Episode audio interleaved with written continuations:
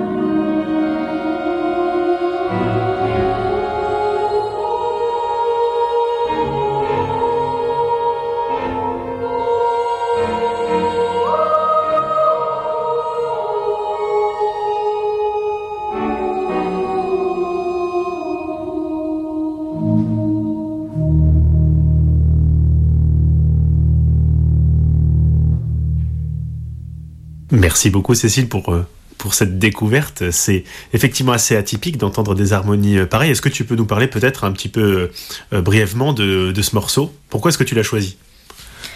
Je l'ai choisi parce que je suis tombée en admiration devant cette pièce il y a quelques années en la découvrant. On a un assez gros contraste entre les, la partie d'orgue qui est très moderne, mais si vous le réécoutez, vous constaterez peut-être que ça fait penser à, des constellations d'étoiles et à cette étoile de, qui va guider les mages et les, et bergers jusqu'à la crèche. Et puis le travail de, la mélodie toute simple de Vienne la Rosée est, est traité comme le font beaucoup de compositeurs anglais, à l'unisson puis en polyphonie, puis avec ce grand contre-champ qui vient par-dessus la mélodie et enfin, euh, en canon, différents canons à différentes vitesses qui se superposent et qui mettent un petit peu de confusion dans cette, euh, cette attente de Noël. Alors, chers auditeurs, on vous rappelle que euh, cette émission est en podcast, donc si, si vous voulez réécouter ces morceaux, on vous invite à le faire. Vous pouvez également les découvrir ou découvrir d'autres versions de Vienne la Rosée qui, qui sont euh, tout aussi magnifiques les unes que les autres. Alors maintenant, euh, tu nous proposes un deuxième extrait qui, qui, est, qui est extrêmement intéressant. il s'agit du, du Rora Tecelli. Alors, la traduction du, du texte du chant que vous allez entendre, c'est Cieux, répandez votre rosée, que des nuées descendent le salut que s'ouvre la terre et qu'elle enfante le Sauveur. C'est l'introïte de la messe du quatrième dimanche de l'Avent. Et alors, tu nous proposes une version euh, assez spéciale. Là aussi, qu'est-ce que, que tu peux nous en dire? Alors, il s'agit de la version de Schütz, qui a écrit pour trois voix mixtes. Donc, il y a deux voix de soprano et une voix de basse, euh, qui sera chantée par des solistes, donc des, voix de garçons d'un célèbre chœur allemand qui s'appelle euh, le chœur de garçons de Tölz. Et le travail de Schütz est vraiment remarquable sur cette pièce, puisque presque chaque mot est illustré musicalement. On commence avec euh, un motif descendant sur répandez votre rosée, Rora teche l'idée super. On va entendre les, gouttes, presque les gouttes de musique, les gouttes de rosée qui descendent, une puis deux, puis euh, une infinité de gouttes qui se, qui se suivent et qui font une sorte de, de pluie. Et ensuite, on passe à un, mot qui va être vraiment aussi très expressif, c'est germinette, qui, fait penser à la germination. Et vous allez voir que ce thème-là euh, vient du, sol et on voit pousser, on voit naître ce sauveur. Et exactement de la même manière, une petite voix, puis une autre, puis euh, toutes les voix qui se répondent. Euh, voilà, donc si vous prêtez attention, vraiment c'est un travail remarquable, un peu un travail d'orfèvre qu'a fait Schütz en à peine trois minutes de vous décrire presque un tableau, un tableau pictural complet. Eh bien, chers auditeurs, maintenant on va écouter cette magnifique version du Roratelli de Schütz.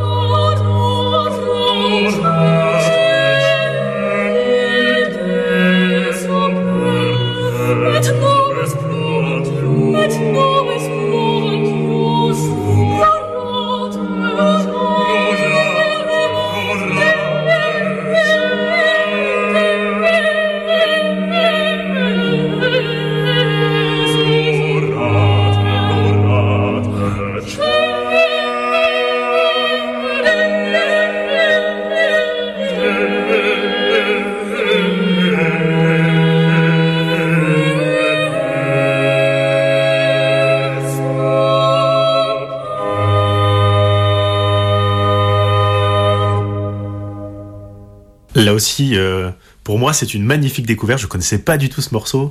Merci Cécile. J'espère que vous aussi, chers auditeurs, vous profitez bien de la belle musique qui vous est offerte il y a effectivement quelque chose d'assez euh, incroyable dans ce morceau. Bon, que, que Cécile a, a souligné euh, c'est cette espèce de double de double mouvement euh, le côté euh, descendant le, de, de, la rosée qui descend donc finalement l'idée de l'incarnation hein, et puis le côté germinal donc le côté humus finalement donc celui qui vient de la terre donc qui s'élève qui va croître tout, tout, le mystère finalement de la naissance du Christ est, est résumé ici en musique. C'est extraordinaire, c'est de la très très belle musique en plus de cela. Merci pour cette découverte, Cécile. Alors maintenant, euh, on va on va passer peut-être à, à, notre dernier extrait, euh, puisque le temps le temps passe toujours vite hein, sur Point d'orgue. Et donc, euh, qu'est-ce que qu'est-ce que tu nous proposes cette fois-ci, euh, Cécile, et pourquoi? J'ai choisi un grand classique qui devrait parler à beaucoup d'entre vous. Il s'agit de Venez divin Messie. Et alors, pourquoi est-ce que cette version euh, va être plus spéciale qu'une autre Parce que euh, venez du, Divin Messie, c'est vrai que, euh, sans vouloir te faire offense, on l'a tous entendu dix mille fois. Alors pourquoi est-ce qu'on devrait le réentendre une fois de plus? Tout d'abord parce que cette harmonisation est assez inédite. Il s'agit de Yves Castagnier, qui est organiste à Notre-Dame de Paris, qui a revisité un petit peu ce, cantique de Noël, tout en gardant l'esprit initial et assez traditionnel. Il a ajouté des harmonies assez modernes, un peu dissonantes.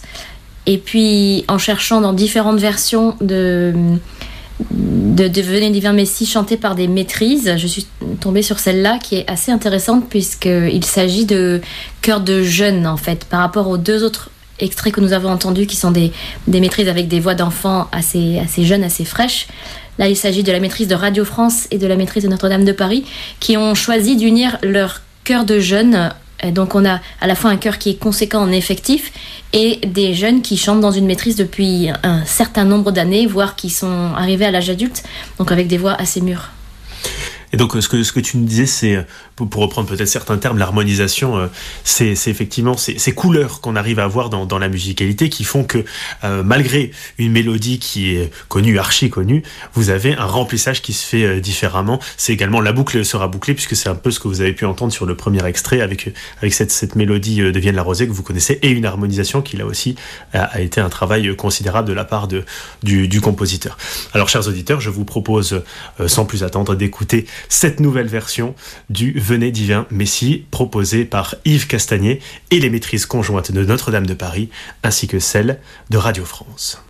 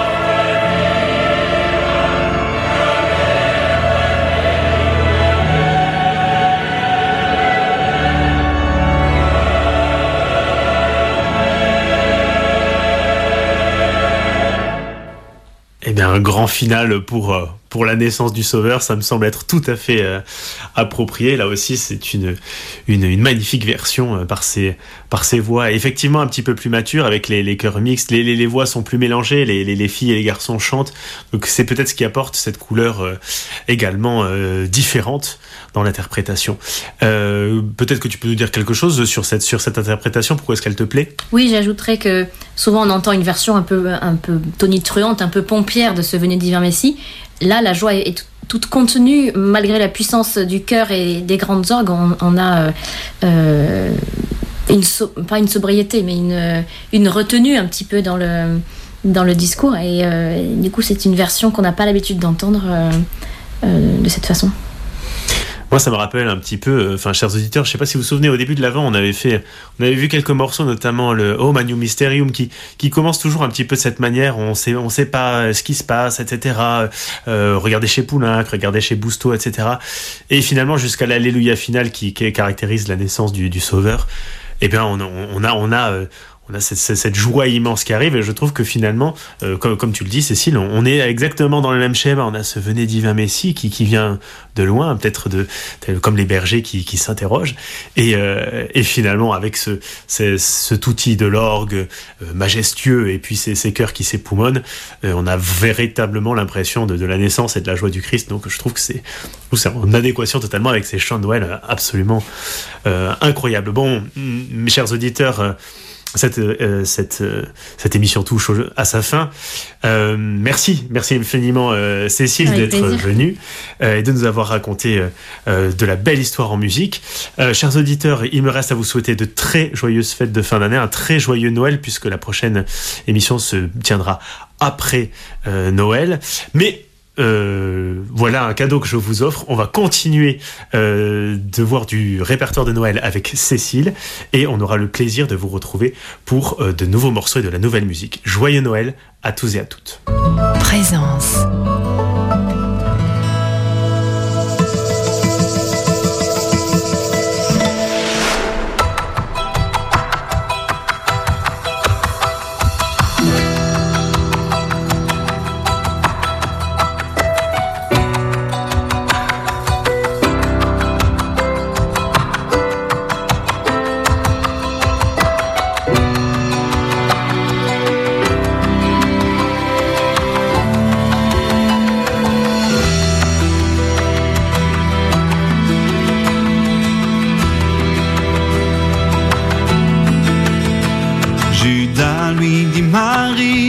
Qu'est-ce que tu vas faire de ce parfum si riche et précieux? Je le verserai au pied de mon Seigneur et je l'essurerai de mes cheveux, dit-elle. Je l'essurerai de mes cheveux. Judas lui dit Marie, à quoi songes-tu? Le vase et le parfum sont précieux. Ne pourrait-on aider les nécessiteux si le parfum était revendu, dit-il, si le parfum était revendu.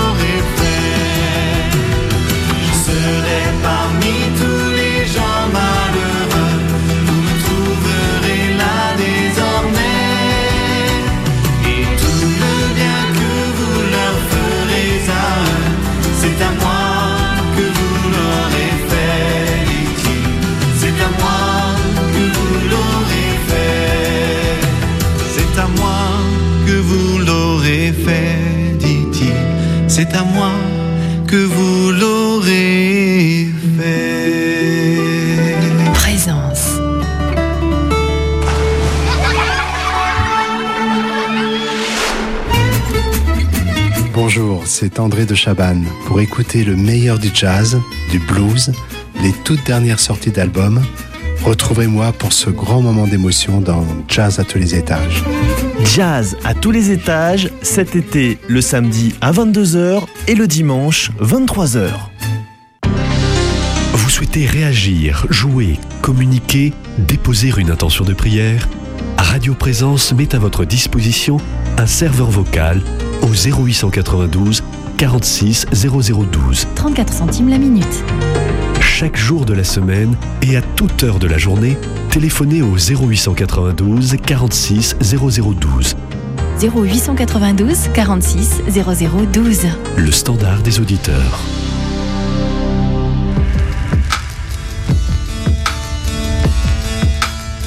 Les yeux au ciel. Les yeux au ciel avec Anne-Françoise Marie pour découvrir les merveilles des étoiles. Je me rends compte qu'en presque deux ans d'émission à propos d'astronomie, je ne vous ai pas encore parlé de l'une des plus grandes figures de l'astrophysique, celui qui a formalisé les grands principes de la mécanique classique, Sir Isaac Newton. Alors avant de vous parler de ses travaux sur la mécanique céleste, revenons un petit peu sur sa vie. Vous trouverez peut-être deux dates de naissance pour Isaac Newton, car à cette époque-là, l'Angleterre n'avait pas encore adopté le calendrier grégorien. Alors vous trouverez soit la date du 25 décembre 1642 telle qu'elle a été enregistrée, soit la correspondance dans le calendrier grégorien, c'est-à-dire le 4 janvier 1643. Isaac est né au manoir de Woolstor, près de Grantham, dans le Lincolnshire, en Angleterre. Ses parents étaient fermiers. Sa venue au monde est mouvementée. Il naît trois mois après la mort de son père, et de façon prématurée. Plus tard, sa mère lui racontera que personne ne pensait qu'il pourrait survivre. Sa constitution est si fragile qu'il aurait tenu, dit-elle, dans un cruchon. Et sa vie continue sur le même ton. Il a trois ans lorsque sa mère, Anna Asco, se remarie avec Barnabas Smith, un pasteur âgé de 63 ans, économiquement aisé. Comme Barnabas ne veut pas s'occuper d'Isaac, celui-ci est laissé à la garde de ses grands-parents maternels, dont la famille, peuplée de gens d'église et d'universitaires, sera chargée de sa formation. Mais cette séparation suscite en lui un fort sentiment d'angoisse, d'agressivité et de peur, qui fait de lui un égocentrique précoce. Chaque fois que quelqu'un tentera de lui enlever ce qu'il estime être son bien, il répliquera avec une violence démesurée. Même s'il peut compter sur ses oncles, ses tantes, ses cousins qui vivent dans les environs, il souffre d'une enfance solitaire. Et cette souffrance contribue à son isolement. Il a 10 ans lorsque meurt son beau-père Barnabas. Sa mère revient alors à la maison familiale de Woodstrop avec trois enfants qu'elle a eus du pasteur. À 12 ans, Newton est envoyé au collège de Grantham. Il ne prend pas sa scolarité très au sérieux, toujours assis au fond de la classe, jusqu'au jour où, en sortant du collège, il se bat avec un camarade deux fois plus grand que lui et le terrasse. Non content de l'avoir mis à terre, il veut aussi le dominer intellectuellement. Et à partir de ce moment, il n'aura de cesse d'occuper la place de premier de la classe. Cette anecdote révèle un trait crucial de son caractère, le désir de l'emporter sur ses rivaux qu'il considère comme inférieurs. Il est logé chez le pharmacien Clark, ami de ses parents, et profite de la bibliothèque bien fournie en ouvrages scientifiques pour s'initier aux rudiments de la philosophie naturelle, c'est-à-dire les sciences physiques. Dans cette demeure, il y a aussi des cadrans solaires pour lesquels Newton affiche une véritable dévotion.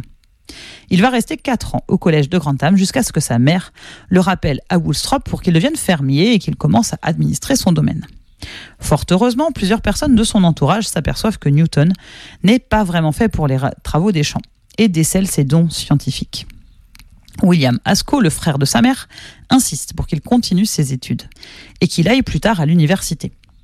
Son allié principal est le frère de Madame Clark, le pasteur Humphrey Babington, qui finira par nouer une étroite amitié avec Newton. Et enfin, son maître à Grantham, nommé Stokes, qui offre de payer lui-même les frais de scolarité et d'accueillir le jeune Newton chez lui jusqu'à la fin de sa formation. Après un an d'âpres négociations, sa mère accepte enfin que son fils reprenne ses études.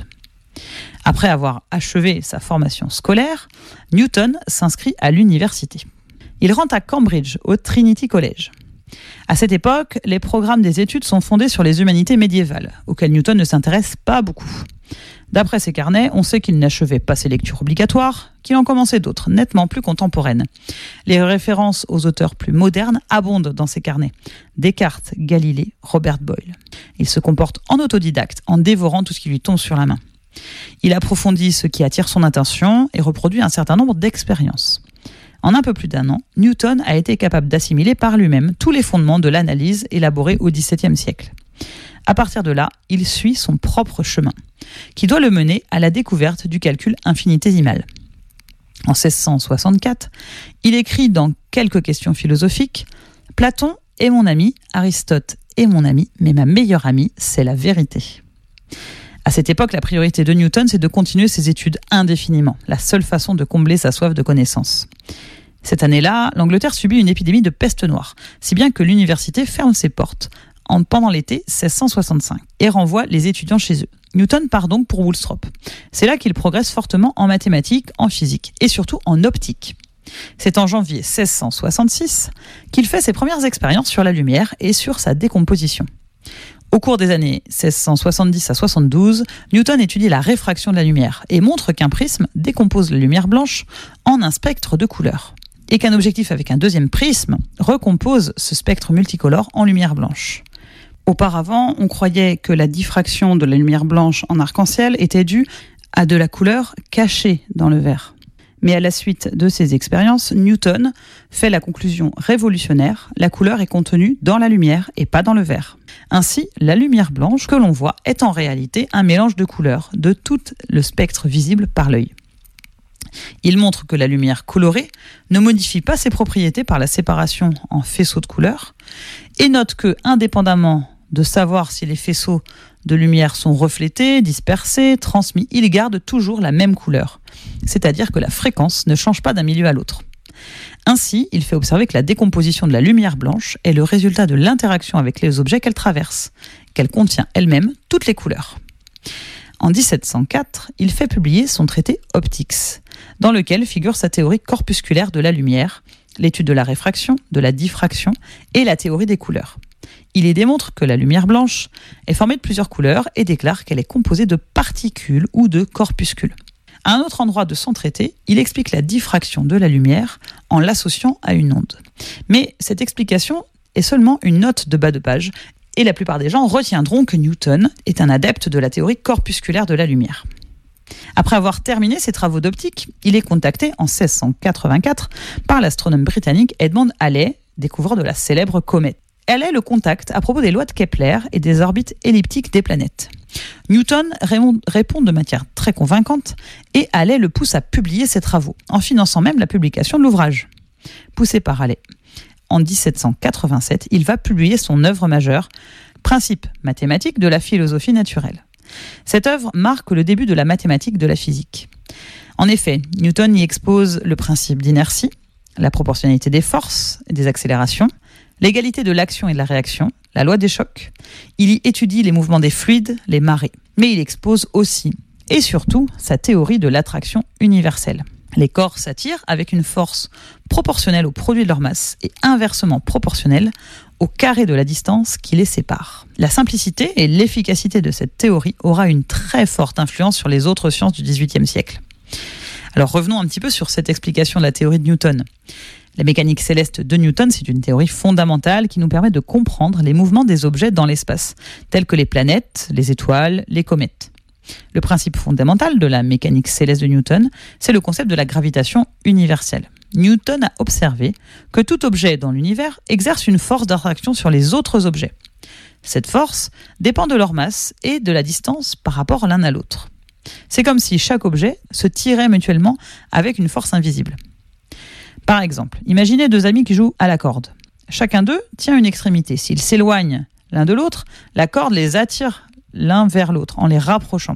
C'est un peu ce qui se passe entre deux objets massifs dans l'espace comme la Terre et la Lune ou la Terre et le Soleil. Newton a formulé une équation mathématique pour décrire cette force d'attraction entre deux objets. La loi de la gravitation universelle dit que la force d'attraction entre deux objets est directement proportionnelle au produit de leur masse est inversement proportionnel au carré de leur distance. Pour expliquer ça, prenons un exemple. Imaginez deux boules de pâte à modeler, chacune a une masse. Si vous les rapprochez l'une de l'autre, la force d'attraction entre elles augmente. Si vous les éloignez, la force diminue. En utilisant la gravitation universelle, Newton a également expliqué les mouvements des planètes autour du Soleil. Il a utilisé les travaux de Johannes Kepler qui avait observé que les planètes suivent des trajectoires elliptiques autour du Soleil.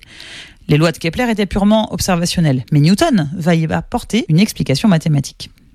Grâce à la mécanique céleste de Newton, nous pouvons prédire les mouvements des planètes, des lunes, des comètes, avec une grande précision. Ça nous permet également de comprendre des phénomènes tels que les marées sur Terre, parce que la Lune va exercer une attraction sur les océans. Le principe fondamental de la dynamique, également appelé première loi de Newton, dit que tout objet reste au repos ou se déplace en ligne droite à une vitesse constante, sauf s'il est soumis à une force extérieure. Imaginez un ballon de plage, tant que personne ne le touche, il reste immobile. Ça, c'est un exemple d'objet au repos. Maintenant, prenez ce ballon et poussez-le une première fois doucement sur le sol. Si vous appliquez une petite force, le ballon se déplace à une vitesse constante dans la direction où vous l'avez poussé. Et ça, c'est un objet qui se déplace en ligne droite à vitesse constante. Mais alors pourquoi est-ce que les objets accélèrent? Eh bien, c'est là qu'arrive le deuxième principe de la dynamique. Le deuxième principe de Newton dit que la force appliquée à un objet est égale à la masse de l'objet multipliée par son accélération. Alors en termes un peu plus simples, plus la force est grande, plus l'accélération, c'est-à-dire le changement de la vitesse, sera important. Et plus la masse de l'objet est grande, plus il faudra de force pour le faire accélérer. Un petit exemple, alors imaginez une petite voiture, euh, un petit jouet. Si vous la poussez fort, la voiture accélérera très rapidement. Maintenant, vous allez prendre votre voiture, qui n'est pas un jouet, et vous allez y appliquer la même force. Il y a beaucoup de chances que la voiture ne bouge pas. Tout simplement parce qu'elle a une masse plus importante. En résumé, le principe fondamental de la dynamique de Newton explique que les objets restent au repos ou en mouvement rectiligne et uniforme tant qu'aucune force n'agit sur eux. Alors évidemment, ce mouvement rectiligne et uniforme ne vaut que dans un endroit où il n'y aurait aucune force appliquée à l'objet, c'est-à-dire au centre de l'espace. Si vous faites rouler un ballon sur de l'herbe, il va finir par s'arrêter à cause des forces de frottement. Si vous jetez un ballon en l'air, il va finir par retomber sur la Terre à cause de la force de la gravité. Mais pour simplifier, lorsqu'une force est, est appliquée, l'objet accélère et cette accélération dépend à la fois de la force appliquée et de la masse de l'objet. Ce sont des principes qui nous ont l'air évidents, mais ils sont essentiels pour comprendre comment les objets se déplacent et interagissent dans notre monde. C'est vers la fin de sa vie qu'est rapporté l'épisode de la pomme qui lui tombe sur la tête, lui révélant les lois de la gravitation universelle. Newton se demande pourquoi cette pomme tombe-t-elle toujours perpendiculairement au sol? Pourquoi ne tombe-t-elle pas de côté ou vers le haut? Mais constamment vers le centre de la Terre. Si la matière attire la matière, ce doit être en proportion de sa quantité. La pomme attire la Terre de la même façon que la Terre attire la pomme. Cette anecdote est difficile à situer d'un point de vue historique. Elle a été par la suite modifiée. Le pommier présumé est conservé religieusement au manoir de Woodstock. Mais cette anecdote confirme néanmoins que les exemples les plus simples sont aussi pédagogiquement les meilleurs.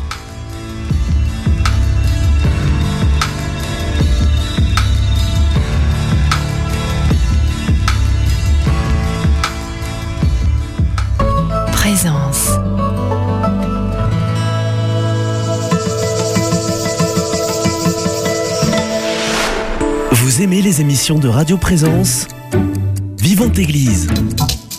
Parole d'auteur. Immersion. La conférence de la semaine. Des clés pour vivre. Présence. Toutes ces émissions et bien d'autres encore sont disponibles sur CD. Commandez-les par courrier à Radio Présence 4 rue des Feuillants, 31 300 Toulouse. ou par email à contact@radioprésence.com. Présence. Présence. L'onde positive.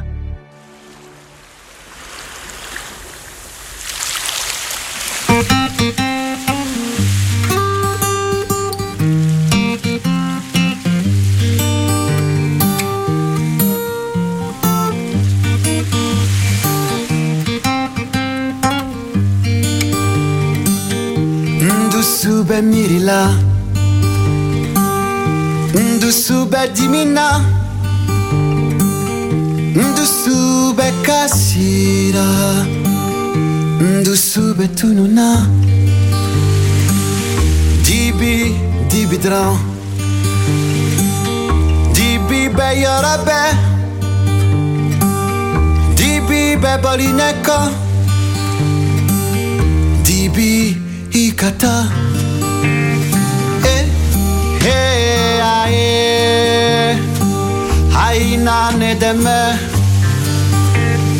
Eh, eh, ae.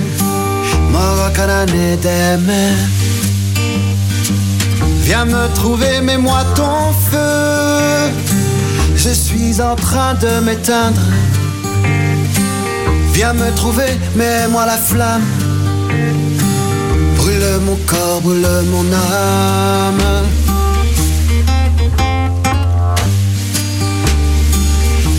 D'amour, blessure de haine. Blessure qui dure, blessure toujours. Blessure à vie, blessure à mort. Blessure de toi, blessure de moi. Et puis toujours ces mêmes masques. Et puis toujours ces mêmes peurs. Je ne veux plus de toi. Je ne peux plus de moi. Eh, eh, aïe, aïe, ne deme. Eh, eh, aïe, mokana ne deme. Viens me trouver, mets-moi ton feu. Je suis en train de m'éteindre. Viens me trouver, mets-moi la flamme. Brûle mon corps, brûle mon âme. Mon kama. Moga béni dakando.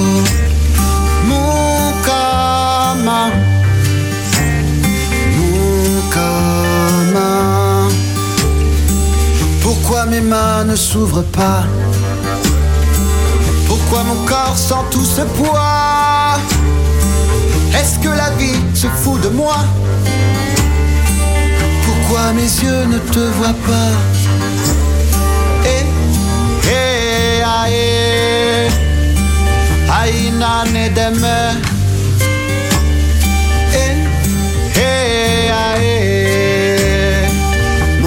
ne deme. Viens me trouver, mets-moi ton feu. Je suis en train de m'éteindre. Viens me trouver, mets-moi la flamme. Brûle mon corps, brûle mon âme. Ce jour-là, je chanterai. Ce jour-là, je danserai. Je te promets de faire la fête. De ton amour, je me saoulerai. Mon frère, ma soeur, je serai là pour toi. Puisque mon cœur sera guéri. Toi, mon amour, je t'aimerai. Je te promets que je t'aimerai. Je t'aimerai toute ma vie, toute ma vie. Je me donnerai, je t'aimerai à l'infini. Viens me trouver, mets-moi ton feu. Je suis en train de m'éteindre. Viens me trouver, mets-moi la flamme. Brûle mon corps, brûle mon âme. Brûle mon corps, brûle mon âme. Brûle mon corps, brûle mon âme. Brûle mon corps, brûle mon âme. Brûle mon corps, brûle mon âme.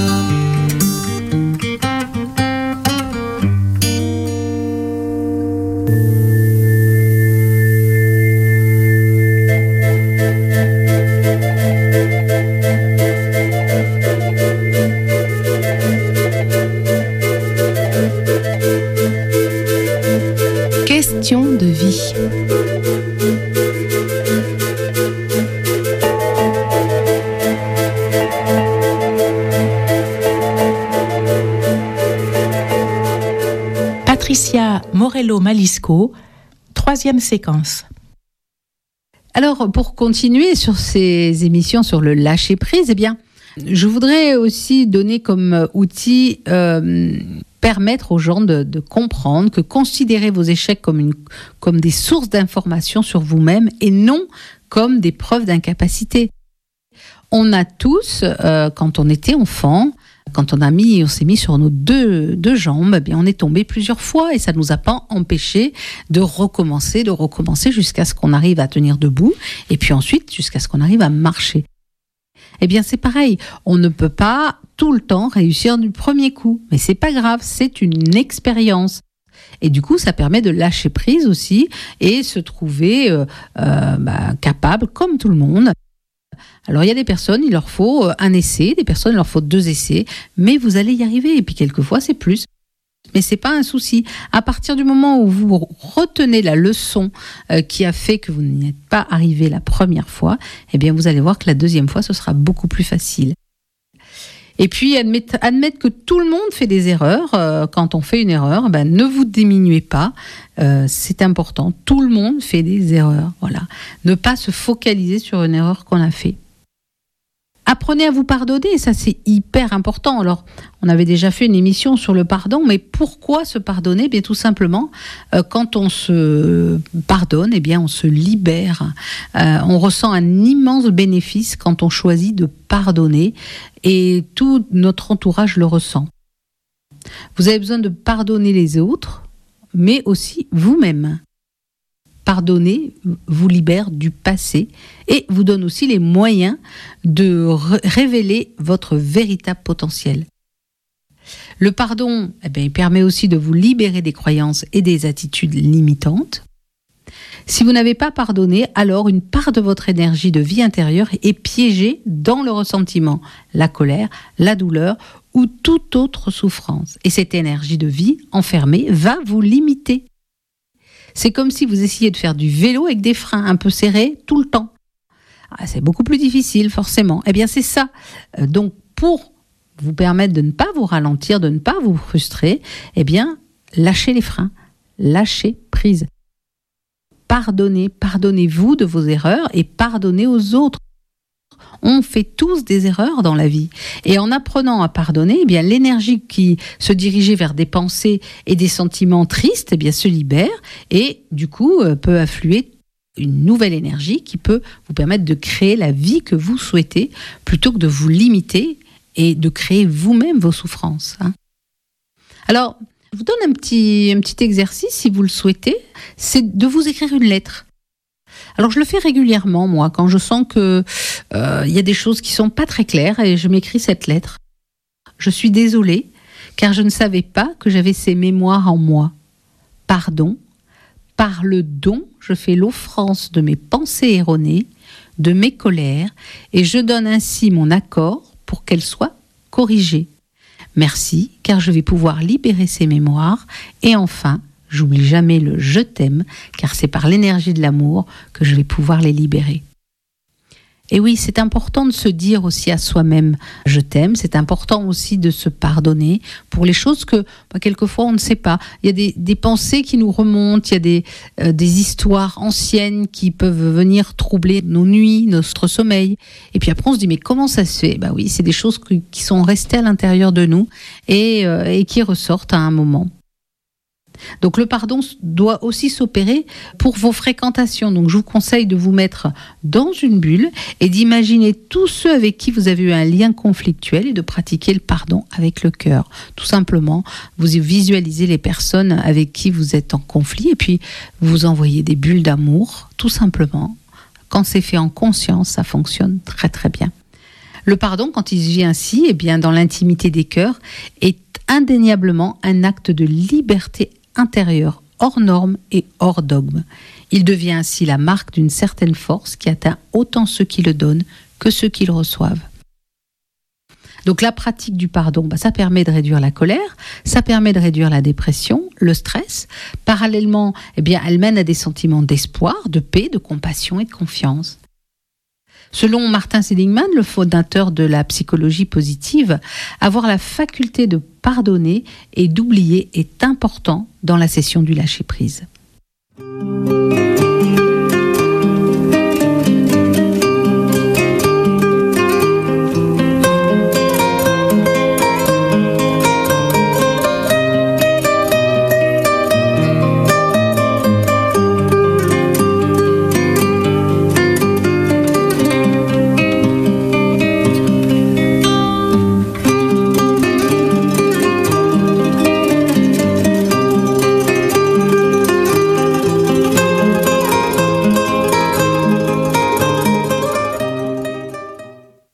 Question de vie, Patricia Morello Malisco. Alors comment on peut déclencher le lâcher-prise? Ben, Je vais vous donner des petits trucs euh, tout simples. hein. La chose la plus facile, c'est de vivre le moment présent. Arrêtez d'être dans le contrôle. Ah ben, il fait beau, je regarde ce qui se passe euh, autour de moi. Il fait pas beau, ben, je regarde aussi ce qui se passe. Vous savez, une goutte de pluie, si vous la regardez euh, tomber sur une feuille, ça peut être un vrai moment d'extase. Euh, c'est pas que négatif parce qu'il pleut. Hein, ou c'est pas que négatif euh, parce que aujourd'hui vous n'avez pas réussi à, à voir ou à faire ce que vous vouliez. Il y a forcément quelque chose de positif à, à en chercher. Lâcher prise aussi, c'est le besoin de contrôle. Euh, la thérapeute américaine Daphne Rose euh, estime que, en fait, elle dit que hum, quand on est dans le passé, eh bien, on ne peut pas avoir d'avenir tant qu'on n'a pas lâché prise. On a besoin tout le temps de, de vouloir contrôler. On a l'impression euh, que si on n'est pas dans le contrôle, eh bien, il n'y a rien de positif qui va pouvoir arriver. Eh bien, c'est le contraire. Euh, c'est important de se dire, de faire confiance à la vie, de faire confiance alors à Dieu, de faire confiance à l'univers. On n'est pas là par hasard, euh, on n'est pas sur ce chemin par hasard, vous ne m'écoutez pas par hasard, je ne vous parle pas par hasard, Euh, c'est vraiment pour que nos deux énergies, ce que vous avez besoin d'entendre et ce que j'ai besoin de vous dire, se retrouvent et se rencontrent. Donc, faites confiance à la vie et vous allez voir que ça vous permettra d'apprendre un petit peu à lâcher prise lorsqu'on réalise que en fait il y a certains événements qu'on ne peut pas changer. Alors je donne souvent cet exemple. Là, je suis devant un ordinateur, j'ai ma souris d'ordinateur et je veux cliquer, mais euh, ça ne fonctionne pas parce que je n'ai pas la main. Hein, c'est ce qu'on dit quand on n'arrive pas à cliquer sur un. Eh bien, c'est exactement pareil le lâcher prise. Je vais m'acharner pendant toute la journée à cliquer, à cliquer, à cliquer. Si j'ai pas la main, la page elle changera pas et ça ne s'ouvrira pas. Il n'y a rien qui se passera. D'accord Donc essayez de, visualiser ça. Vous êtes devant votre ordinateur, vous ne pouvez pas, voilà, je clique, je clique, on entend le clic, mais il n'y a rien qui se passe. Parce que j'ai pas la main.